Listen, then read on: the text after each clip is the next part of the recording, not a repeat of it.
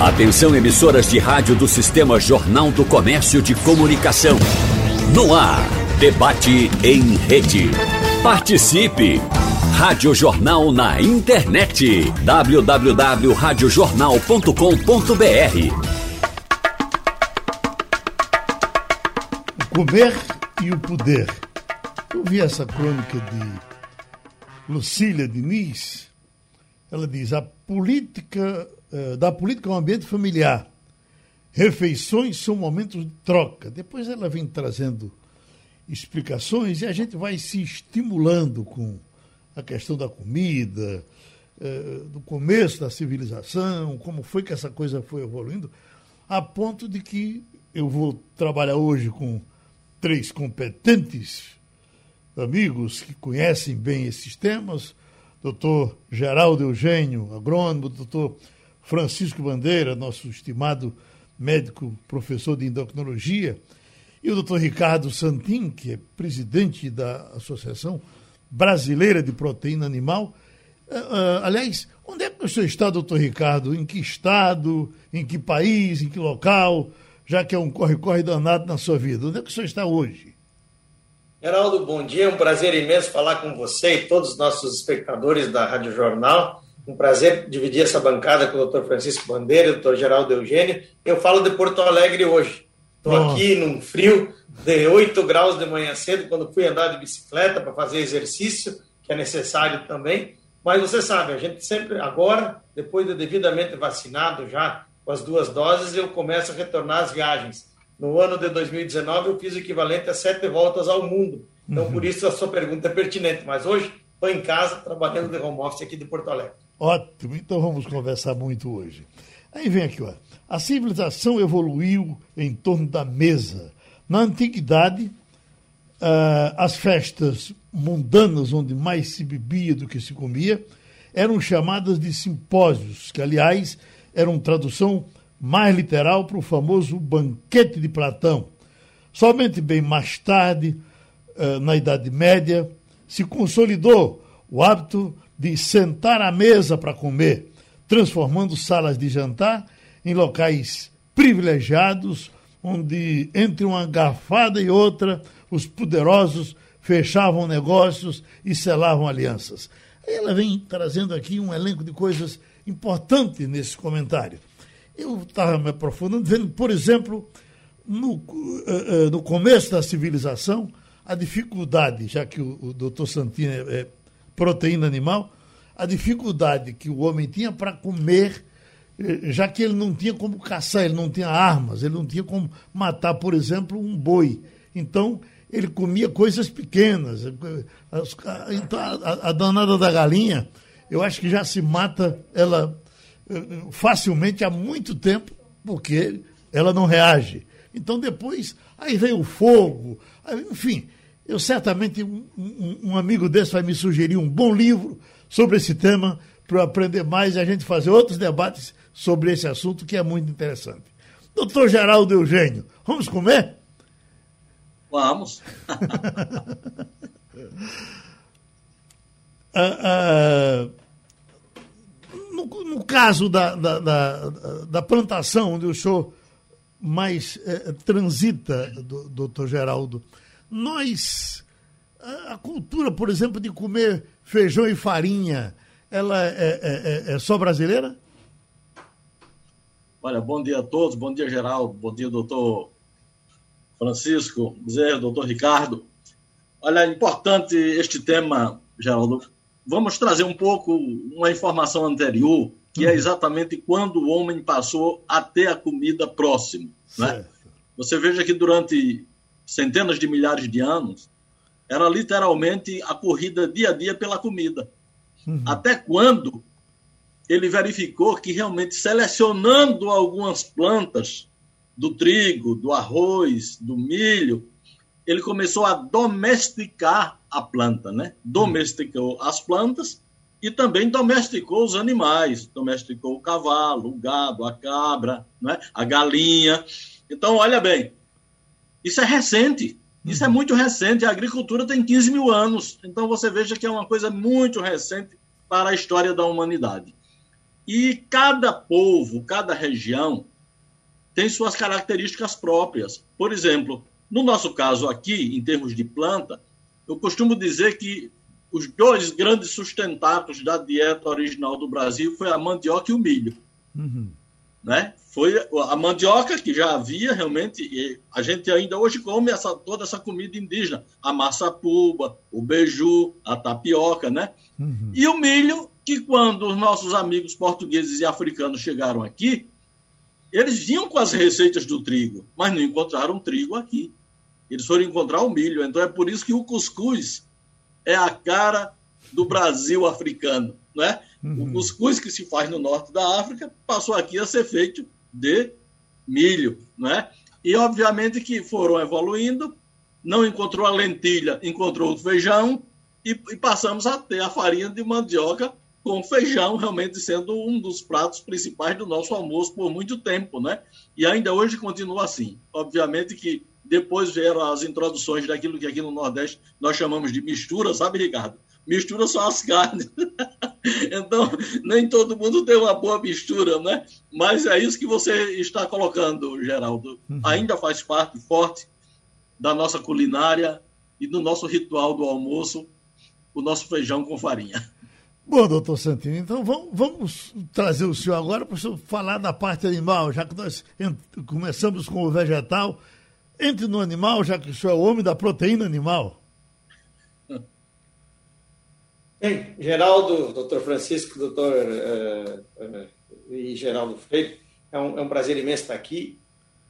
Colocando esse gancho do, do Geraldo Eugênio, no passado, as pessoas faziam guerra, por quê? Para ter terra, para ganhar espaço e água para produzir comida. E aí começaram a se alimentar. E quando a gente vai na evolução histórica mais longínqua ainda, a gente verifica que a inteligência começou a crescer, e o doutor Francisco vai talvez confirmar isso, quando inseriu a proteína animal, os aminoácidos essenciais, que começaram, por exemplo, Geraldo, que nós já falamos muito aqui do ovo, quando começou a ter a colina. A colina que é essencial para a ligação neuronal do feto e crescimento da inteligência da criança. Então, com aquela começar a caçar, foram depois evoluindo. E é aquela história, até hoje o mundo anda nessa linha. Quando a gente olha, felizmente nós, Brasil, já temos um nível de alimentação de 47 quilos de carne de frango, 30 quilos de carne de boi, 16 de carne suína e 12 de peixe. Ou seja, muita proteína. Nosso país vive em abundância, isso graças a Deus. Mas dos países que têm menos capacidade, como a própria China, como a Índia, que tem 10 quilos per capita de habitante, a Índia tem 4, quando começa a ter dinheiro, os primeiros 10 dólares, 4 vão para comprar proteína. E depois que domesticou os bichos, a gente foi criando o quê? Bem-estar animal, cuidado da sanidade, e hoje, no caso do Brasil, nós vendemos mais de 1 milhão e 100 mil caminhões de carne hoje que tramitam por ano no Brasil, de frango e de suíno, e desses 200 mil caminhões, esse caminhão de mudança que a gente conhece, vai para o exterior para mais de 160 países no mundo, sem ninguém ter ficado doente, só distribuindo saúde. Então, a proteína animal hoje, a mistura, né, Geraldo? É isso, é isso mesmo. A mistura, ela vem exatamente para colocar. Não há dúvida que na pandemia teve até migrações, Geraldo. Saiu do boi, entrou mais ovo, porque o dinheiro ficou curto. É. Mas precisa sempre ter uma proteína para engordar esse nosso almoço. Eh, doutor Santin, e de onde veio o preconceito contra algumas proteínas? Contra, por exemplo, acho que já falamos disso aqui uma vez, a carne de porco no Brasil. Eh, a gente sabe que em alguns lugares do mundo a carne do porco é, por exemplo, na Alemanha você só come carne de porco, não, não vê outra coisa. Mas quando você chega, por exemplo, em Israel, você já não tem mais eh, já um, uma rejeição ao porco. E, e, e, nós pegamos aqui no Brasil, em alguns lugares, as pessoas acham no Nordeste a carne de porco uma carne reimosa. Não é? Que depois o, o, o doutor Bandeira certamente vai falar um pouco sobre esse negócio de, de reimoso. Mas de onde vem esse preconceito para nós contra a carne de porco? Ele vem de duas vertentes, Geraldo. O primeiro, que você colocou aí na segunda parte da sua fala, é o religioso. Há algumas religiões, as que são de caráter islâmico, muçulmanos, e alguns de judeus que não consomem o porco porque tem a pata bifurcada, então não, não, não gostam por uma razão religiosa. E que no fundo disso tinha uma proteção da sanidade, porque lá na Idade Média as pessoas criavam os porcos embaixo das casas e aí havia uma transmissão de doença. Hoje, com a evolução, não tem mais nenhuma razão disso. O suíno que vem comprado de parte cifada tem o controle total do Ministério da Agricultura e a carne suína, Geraldo, já falamos disso, é a carne que tem menos gordura entremeada entre suas fibras. Se você tirar o toucinho, é a carne mais magra, até que peixe que as outras também. Ou seja, é uma carne muito boa para ser consumida. E o outro ponto é isso: as pessoas tinham aquilo que tinha colesterol, que tinha doença e assim por diante. Um lado é religioso e um lado é o próprio mito, de achavam que tinha problema. Mas é importante dizer que antes da peste suína africana, que está hoje graçando pela Ásia, e eu bato na madeira aqui, que não está no Brasil, a carne mais consumida do mundo era a carne suína. Hoje ela é a segunda carne mais consumida do mundo. Na China, mais de 54 milhões de toneladas são produzidas de carne suína, 24 milhões na Europa, 12 nos Estados Unidos e 4 no Brasil, que é o quarto maior produtor mundial. Então há muito espaço. Agora, volto a dizer, com o problema econômico do Brasil e o preço da picanha no preço que está, Geraldo, o que, que vamos fazer? Colocar essa picanha suína no nosso churrasquinho, costelinha e outros produtos, porque é uma carne absolutamente saborosa que se você souber tirar a parte gorda dela, de gordura, você vai ter uma carne muito saudável e muito boa e muito nutritiva. O doutor Santinho, o ovo chegou à nossa mesa antes do resto, antes dos outros? Eu acho que sim, porque é da coleta o mais fácil. Caçar uhum. era mais difícil. Coletar os ovos, ele fazia você ter essa proteína de acesso no processo histórico. Eu não vou conseguir te responder o que, que veio antes, foi o ovo ou a galinha. Mas, com certeza, na mesa, chegou o ovo porque ele era mais fácil de pegar. Agora, doutor Francisco Bandeira, a, a, a, preocupação com a questão da, da saúde e, e, os alimentos, ela, ela, é, é, é, ela é realmente muito antiga. Eu até pensava que era uma coisa da, da, da atualidade. Mas não, você vai, por exemplo, Epicuro, o filósofo, já era muito preocupado com a questão do, do alimento. É, é, eu, eu, eu li alguma coisa de Hipócrates que já uh, recomendava uma refeição por dia. Quer dizer, não era aquele negócio de todo mundo chegar e sair comendo tudo. Quer dizer, você tinha certamente os menos informados que partiam para isso. Mas você já tinha os informados com relação ao cuidado com os alimentos, coisa de de muito tempo atrás. Com a palavra, o doutor Francisco Bandeira. Bom dia, Geraldo. Bom dia, Ricardo. Bom dia, Geraldo Eugênio. É um prazer enorme estar aqui. Na verdade, você tem razão. A preocupação da, do alimento com a saúde é muito antiga. E Hipócrates já dizia que o indivíduo tinha que comer devagar, tinha que comer pouco para ser saudável. No Egito Antigo, por exemplo, já tinha o hábito de incorporar alho, porque o alho fazia bem à saúde. Agora, o, a ciência dos alimentos, aí sim é mais recente, porque até o final do século XVIII se sabia muito pouco sobre a importância dos alimentos. E quem primeiro trouxe, quem primeiro iniciou a ciência dos alimentos foi o Lavoisier, que era um químico francês, que ele mostrou, ele rompeu uma teoria, porque todo estudo dos alimentos até então, de como os alimentos agiam no nosso corpo, é, os cientistas iam atrás de analisar os excrementos dos indivíduos ou dos animais. E o que o Lavoisier mostrou foi ele comprovou a calorigênese. E a hipótese dele é que o, o hálito que o indivíduo exalava funcionava como um escape de um motor. Ele estava exalando energia e que a comida era importante para nos trazer energia. E ele criou o primeiro calorímetro, mostrando em uma cobaia, um comendongo, que ele exalava calor quando ele colocou o gelo em volta e viu que o gelo derretia. E a hipótese dele é que o que se come é para produzir energia. E nós precisamos para sobreviver. Agora, a partir daí, 100 anos depois, mais ou menos, 1870, é que um químico alemão foi que construiu a química dos alimentos. carbono, nitrogênio, hidrogênio e oxigênio.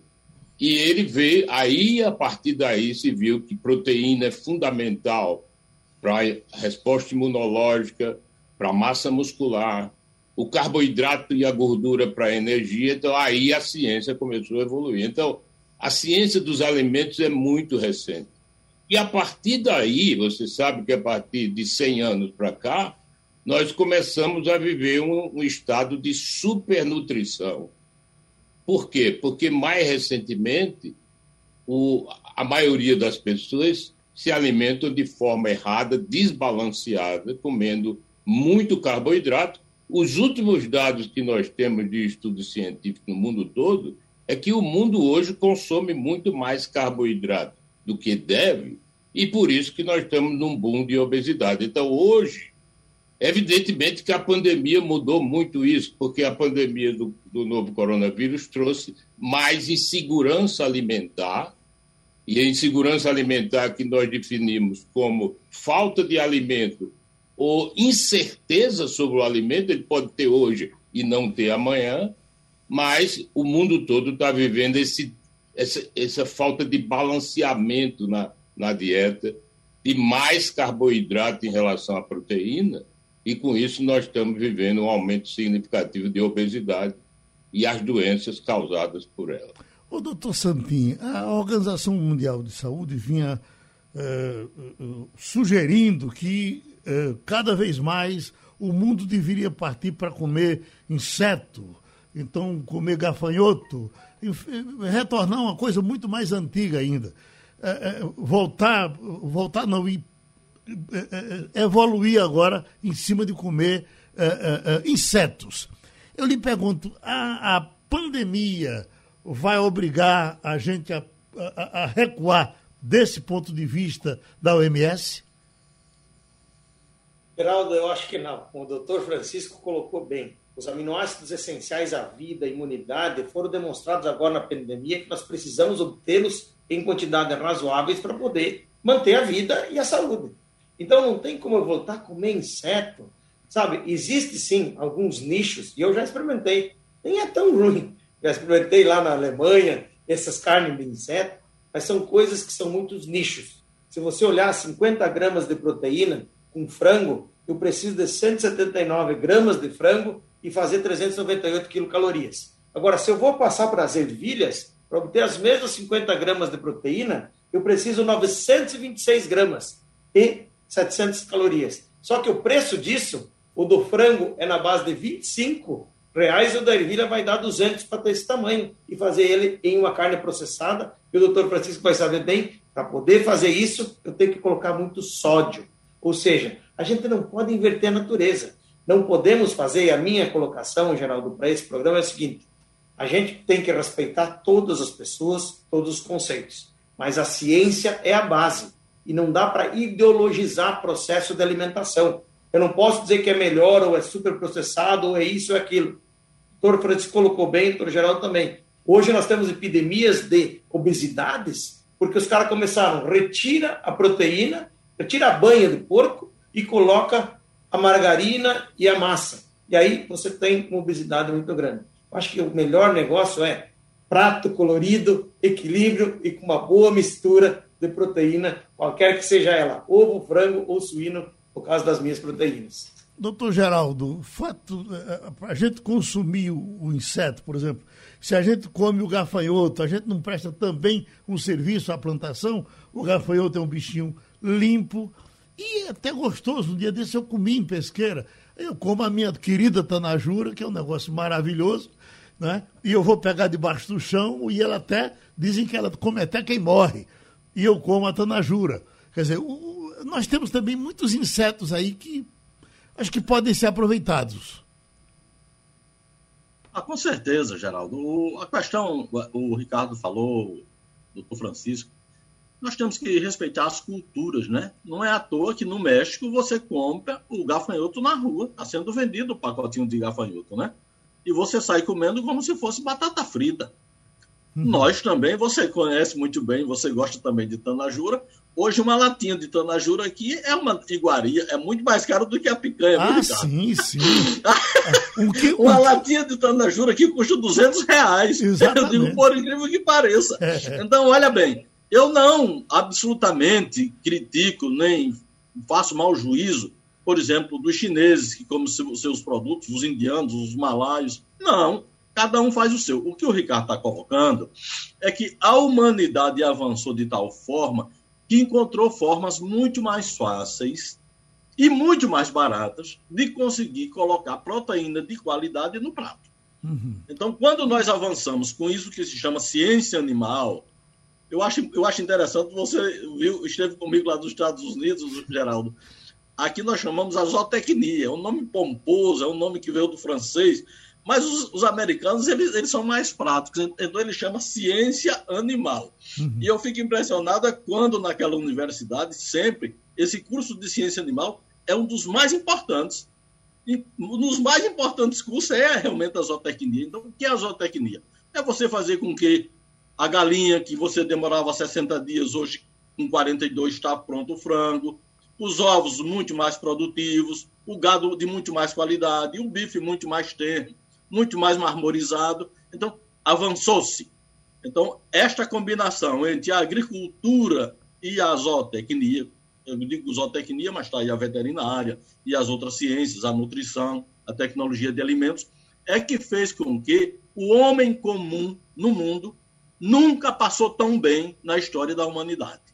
Nós hoje, homens comuns, nos alimentamos melhor do que imperadores há 200 anos atrás. Uhum. Então, esta é uma questão extremamente importante, como nós distribuímos e transferimos o poder do alimento para a humanidade de modo geral.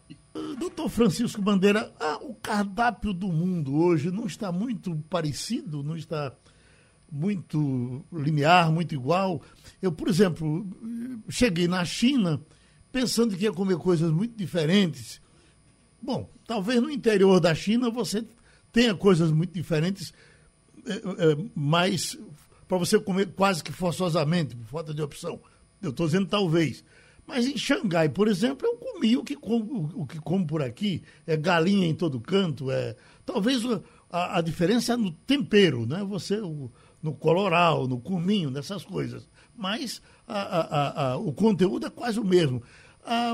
na África do Sul, por exemplo, é, para encontrar um bar onde a gente encontrasse uma coisa bem diferente, eu tive que rodar o tempo todo, porque o que eu tinha na minha frente era o, era, era o bode, era, era, era principalmente a galinha. A galinha está tomando, tomando conta do mundo, é uma coisa impressionante.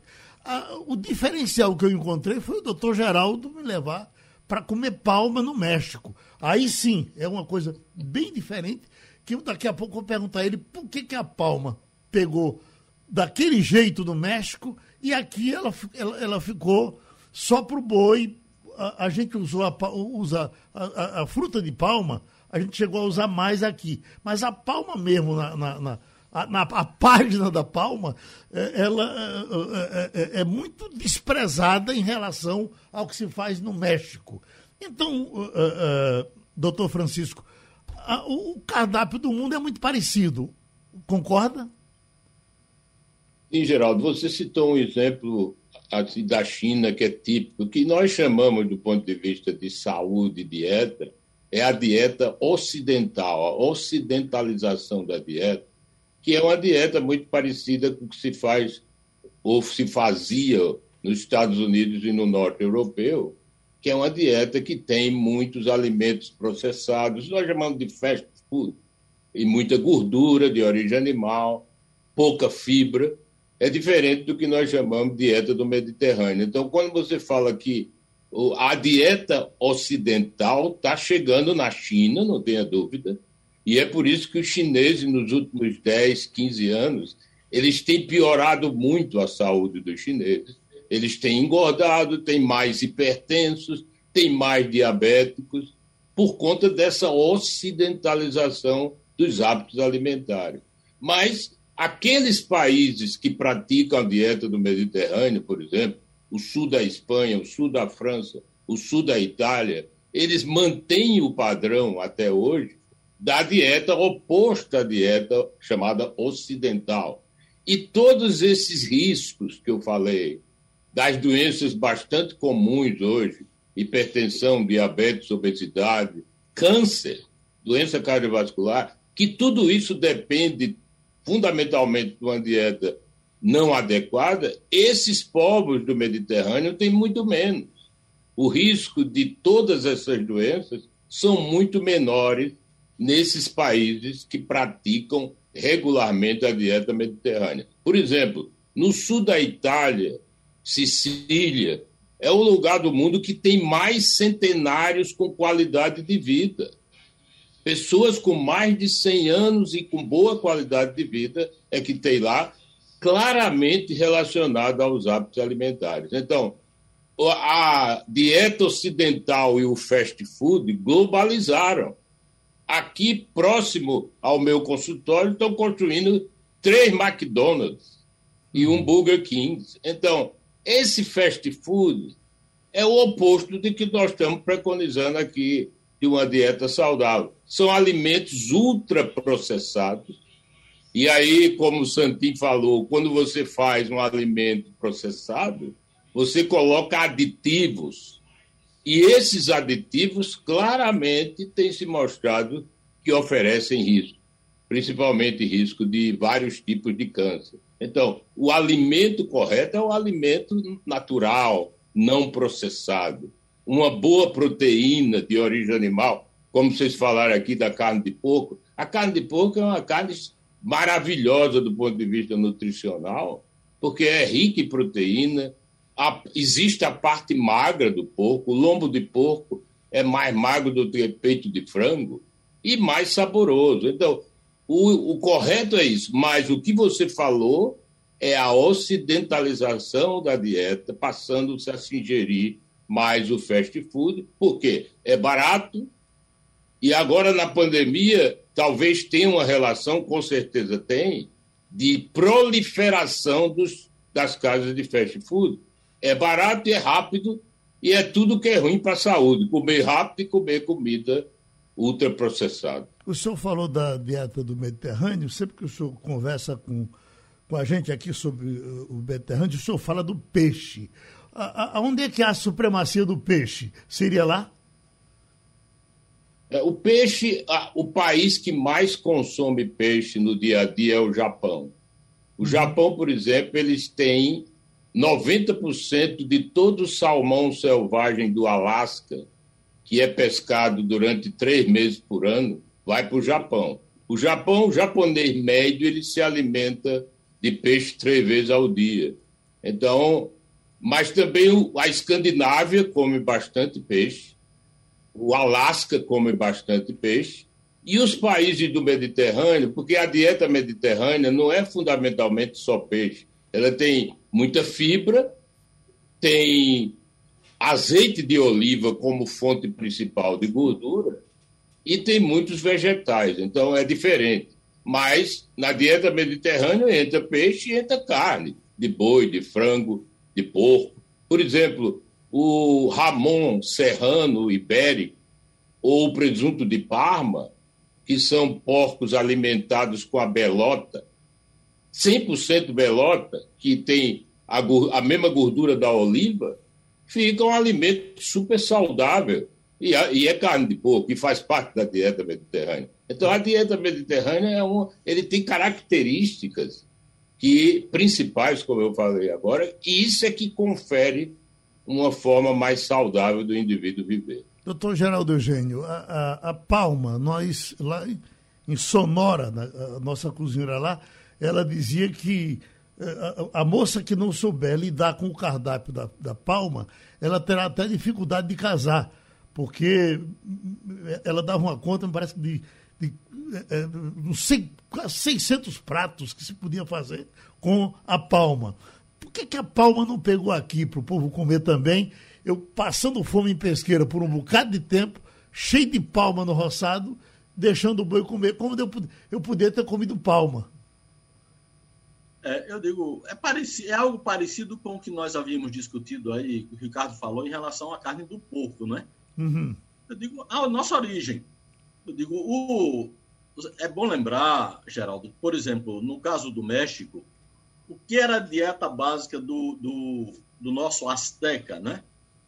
Ele tinha o milho, ele tinha o agave, para fazer a bebida, e ele tinha a palma forrageira. Então, que lá nós chamamos de forrageira, lá eles chamam de nopalo.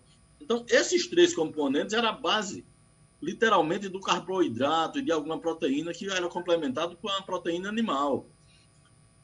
Aqui no Brasil, nós vimos de uma, eu digo, a nossa relação com a culinária foi basicamente a portuguesa, no Nordeste principalmente, né? E a gente veio com outro tipo de formação. Então, até pouco tempo, e isso daí você realmente sabe muito bem, como nós consumimos tão pouco hortaliças no interior de Pernambuco. E como nós consumimos também poucas frutas. As frutas eram mais frutas de estação. E as hortaliças, eu me lembro muito bem de quando menino no interior, nós tínhamos o, tomate, a batata, alguma cenoura, o alface, mas você não conhecia a rúcula, você não conhecia o pepino, você não conhecia a berinjela como nós conhecemos hoje. Então, o que, o que a moça lá disse no México é a mesma coisa que os árabes dizem que uma moça que não sabe fazer 100 receitas com berinjela não está pronta para casar, né? Então, nós temos que adotar alguma coisa aqui com a palma. Eu não quero nem 100, eu só vou pedir 10. Mas se ela conseguir fazer 10 pratos contendo a palma, nós já vamos fazer com que essa palma, que no México é alimento, aqui também passe ser alimento animal e alimento humano. Ô, ô, doutor Santin, e o nosso bode? O que é que o senhor diz dele? Como é que o mundo trata o bode? Olha, eu vejo que há consumo em alguns lugares, no nosso Nordeste é onde mais é consumido. Eu, quando fui aí no Nordeste a primeira vez, quando o Turro era ministro, o bode guisado foi me apresentado com uma especiaria. E eu achava, porque aqui no Sul a gente fala carne guisada é moída. E eu digo, como é que vai apresentar um churrasco de carne moída? Aqui é meio bode guisado. Então, é uma carne muito saborosa, resistente, rústica para os tipos que tem. E no mundo você tem alguns lugares que também ele é colocado. Mas o que mais importa, pegando o gancho do Geraldo Eugênio, a gente precisa é colocar para as pessoas, porque as culturas vão definindo aquele caminho que nós vamos comer. Ou seja, você se lembra, Geraldo, quando começamos no Instituto Ovos Brasil, o nosso presidente agora, o Edival Veras, pernambucano aí de Recife, de Edival, que mora lá em Garanhuns, tem sua, sua granja lá, ele é o presidente da Ovos Brasil. Quando começamos o trabalho, o consumo de ovos era 120 por pessoa per capita. Agora em 260. Você sabe quantos ovos vão ser produzidos esse ano no, no Brasil, Geraldo Freire? Uhum. 56 bilhões. 1.500 ovos por segundo. Agora já são 3 mil. Ou seja, o bode, todos esses, nós temos que colocar a cultura em favor ao lado da ciência, apresentando a variedade respeitando os hábitos culturais de cada um, mas acrescentando. É uma proteína maravilhosa. Eu te digo, aqui no sul, a gente não tem muito bode, mas tem ovelha. Tem um churrasco de ovelha, presunto parma de ovelha, estamos fazendo agora aqui no sul, que são exatamente para atingir nichos e ah, o cara não pode comer o presunto parma de porco porque a religião não permite. Então estão começando a fazer de ovelha. Ou seja, tem que entender a cultura, respeitar e achar alternativas para elas. Essas opções que estão que aparecem cada vez mais, doutor Francisco Bandeira, bom, podemos falar da palma, qual a substância da palma e a carne de soja, ela, ela, ela me dá a mesma. Uh, uh, me fortifica tanto quanto a carne de frango, por exemplo? É, em relação à palma, Geraldo, aqui é existe um estudo feito no IMIP, na década de 60, em crianças desnutridas, e o professor Malaquias, que era professor de nutrição, ele conseguiu diminuir drasticamente os, a, a taxa nutricional, o status nutricional dessas crianças com palma. Uhum. Então, isso cientificamente. Infelizmente, o, a, a, indústria de alimentos não conseguiu levar a palma uma forma palatável, entende? Uhum.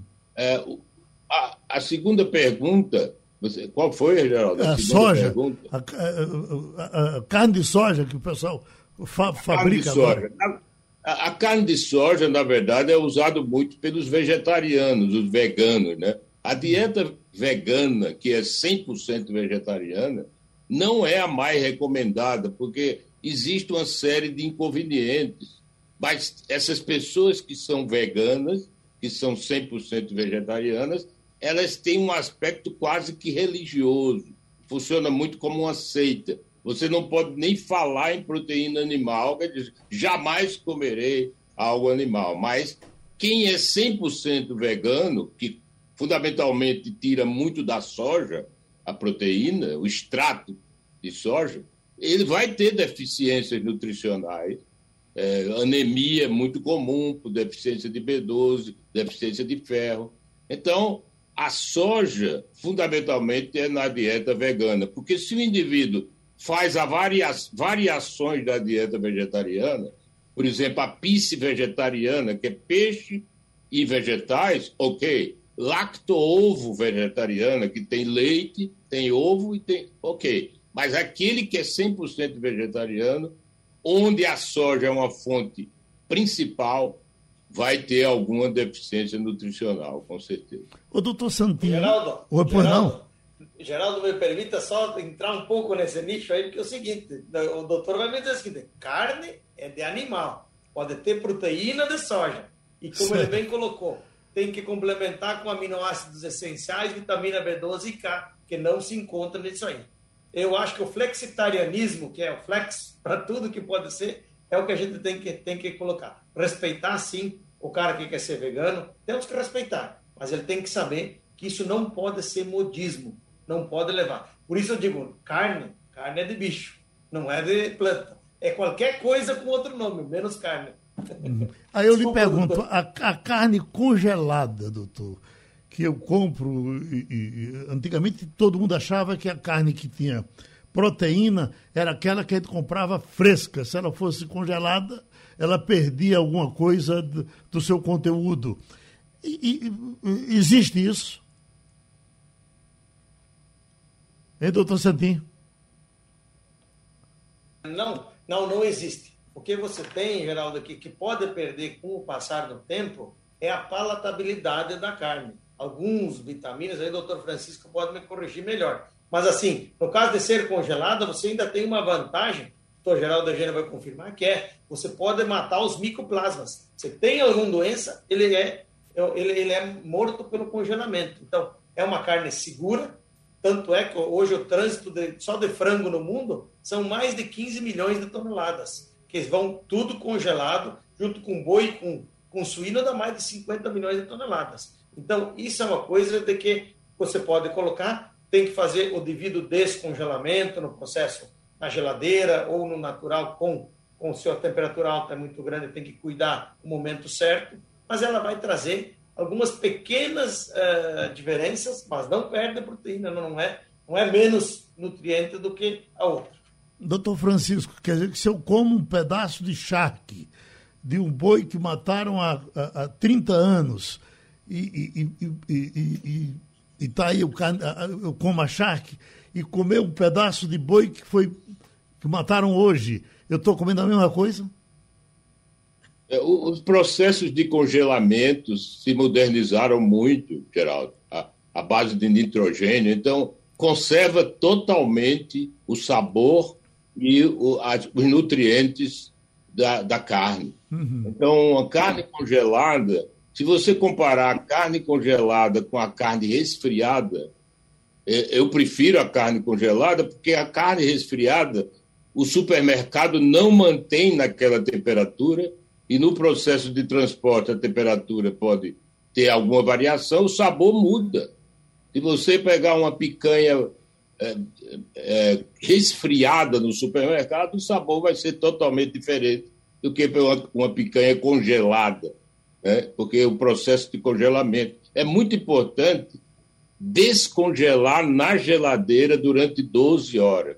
Isso também é muito importante para você manter o sabor e os nutrientes. Então, seguramente é, é, é bastante confiável a, a carne congelada. Doutor Santinho, tem gente me pedindo aqui para falar com o senhor para repetir essa quantidade de ovos que o senhor disse que é, é, da nossa produção, que o cara disse, eu chego, eu fiquei com dor de cabeça. Diga aí, por gentileza. então, Geraldo, no ano passado foram 53 bilhões.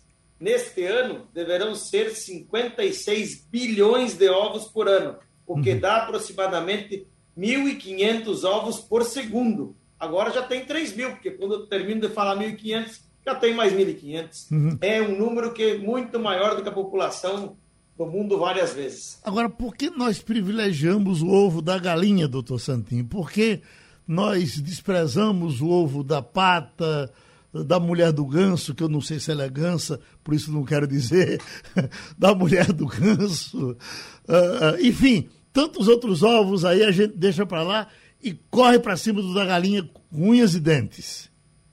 Talvez porque a galinha canta quando ela coloca o ovo, né? E os outros não fazem barulho. Uhum. É uma brincadeira. Na verdade é que a gente domesticou, esse animal produz muito mais, né? Ele tem uma característica de você conseguir domesticar ou criando em baterias, gaiolas, sempre com bem-estar animal, como fala aí o presidente Juliano aí da, da, da VIP, coloca essa propaganda do ovo ser o segundo melhor alimento disponível na natureza depois do leite materno. Ou seja, a gente conseguiu construir uma maneira de dar proteína saudável para as pessoas com uma produção que possa dar. Eu coloquei há um tempo atrás, Geraldo, uma campanha que está no, no site, no YouTube da BPA, que é Por um Mundo Sem Fome. Como que se alcança isso? O, a avicultura de postura é um dos grandes instrumentos de fazer isso chegar às pessoas mais carentes, mais pobres, porque é fácil e você consegue produzir com poucas áreas. Mas é por isso a galinha é mais rápida do que o marreco e a ganso. Na questão da, da proteína, uh, o, o, ovo da, da pata seria tão forte quanto. Uh, uh, tem gente que me diz que o ovo da pata é, seria até mais forte do que o ovo da galinha. É isso? Aí eu vejo, eu, eu não sou técnico, acho que o doutor Francisco que pode me auxiliar nisso, mas são muito semelhantes, porque são famílias. Porque se fosse pegar por tamanho, o melhor ovo seria o da avestruz. Sim. Né? Agora, a variação, inclusive, é com a dieta. Se eu coloco mais milho na dieta, mais farelo de soja ou sorgo, isto vai ter. Colocam hoje, a gente tem ovos enriquecidos até com ômega 3. Então, isso não vai depender do, do coisa. Mas a essência e os valores nutricionais básicos, eles são muito parecidos. Uhum. É isso, doutor Francisco. É, o, o, ovo, o ovo da, do, da pata ele é um pouco maior do que o ovo da galinha e com isso ele tem um pouco mais de proteína. Mas a diferença é pequena. Você tem aí um ovo de galinha hoje, tem 5 gramas de proteína, 5,5, 1,6 de gordura, 1,6 gramas, enquanto que o ovo da pata pode chegar até 7. Então, a diferença é pequena, mas como o Santim falou, a produtividade é baixa. Então, é mais para uma, uma criação doméstica, né? Uhum. O ovo de pato. O doutor Geraldo, tem uma discussão do momento aí puxada pelo ministro Paulo Guedes, eh, que o brasileiro joga muita comida fora. Eh, eu, eu, também acho que joga. Acho que a gente, especialmente no Nordeste, tem mania de prato cheio e às vezes a gente não come tudo que bota no prato. De onde veio isso? Olha, primeiro, deixa eu completar uma informação aqui que é importante, viu, Geraldo? Pois não. É que Pernambuco é o maior consumidor per capita de ovos do Brasil, pernambucano, viu? Sim. É aqui. Então, é. esse trabalho realmente aí que a VIP tem feito, e você, Geraldo, os camaradas têm feito uma revolução tão grande aqui, Santinho, que colocaram o ovo até na, na receita do PET. Tá na culinária do PET, eles jogaram aqui o negócio. Então, olha bem.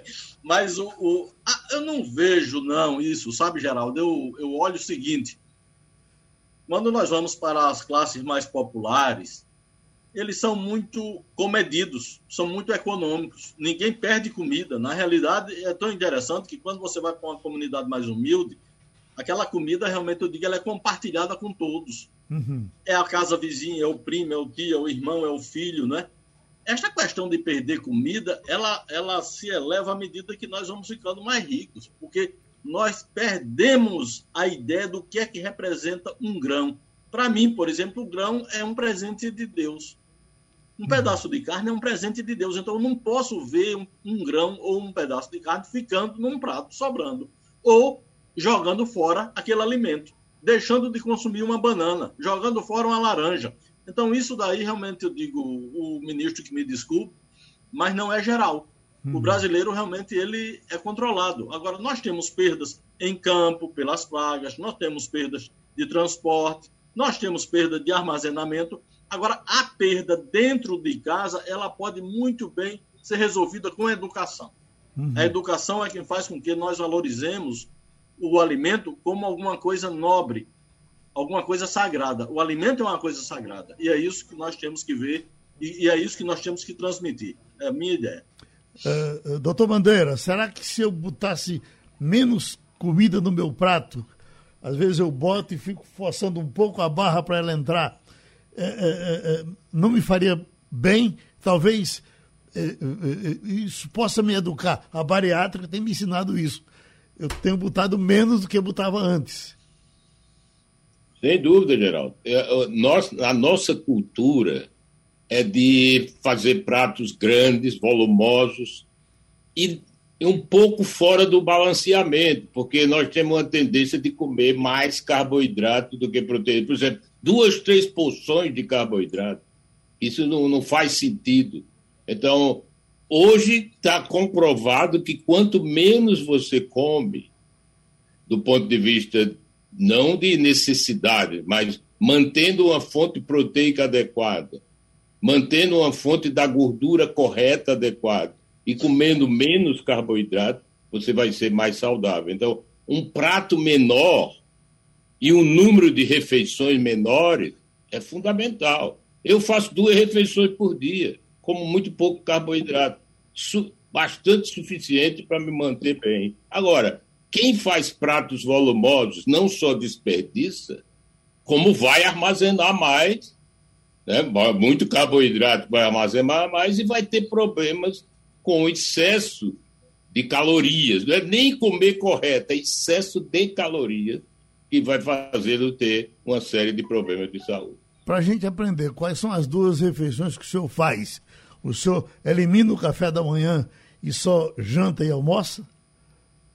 É, do ponto de vista científico, o café da manhã é mais importante, porque a primeira refeição faz com que o cérebro funcione melhor durante todo o dia e o metabolismo seja mais adequado. Então, o café da manhã e mais uma refeição seria o ideal. Eu sei que a maioria não se, não se adapta a isto, porque nós temos aquele prazer de sentar à mesa três vezes ao dia, mas se for para três refeições, tem que ser à noite tem que ser uma bem, bem menor do que as outras duas. Doutor Santin, Estamos terminando, está chegando a hora do almoço. O que é que devemos comer hoje? Vamos comer frango aqui nessa casa, que é o rei aqui. Eu, eu tenho um contrato que eu sou obrigado a comer frango e suíno, e no meu churrasco não tem jeito, e ovo e coração. Eu acho que aqui o que importa é o que o doutor Francisco defende bem, o Geraldo também diz aí. É um prato bem colorido. Vegetais, uma porção de carboidrato, ou de arroz, ou de batata, uma proteína, que você pode, no meu caso, que seja ovo, frango ou suíno, que é o que é bom, e aí você tem uma refeição equilibrada. Doutor Francisco Bandeira, as vísceras têm as mesmas proteínas, eh, eh, vamos dizer, do peito do frango, a, a, a tripa do, do, do, do, do, boi tem a mesma proteína da, da, da coxa? As vísceras são bastante nutritivas. O grande problema, as vísceras têm proteína, mas eles têm colesterol. A, a questão é que o colesterol que vem da dieta não é o mais importante, porque o nosso colesterol que circula, a maioria já vem da produção pelo fígado. Então, o colesterol que nós consumimos com o alimento não faz diferença, e sim a quantidade de gordura saturada. Então, o nosso sarapatel, por exemplo, que não é nosso porque eu comi na Alemanha, a nossa buchada, que não é nossa porque é o prato principal da Escócia, é o Reis, são uhum. vísceras do carneiro ou vísceras do porco, que são bastante saudáveis e bastante proteína. Por quê? Porque o colesterol que vem ali não vai interferir muito no colesterol no sangue. Só para fechar, leite faz bem à saúde? Eu sou super adepto ao leite. Eu acho que as evidências científicas são muito claras que o leite é um alimento fundamental em todas as idades. Não só é rico em proteína, como é rico em cálcio.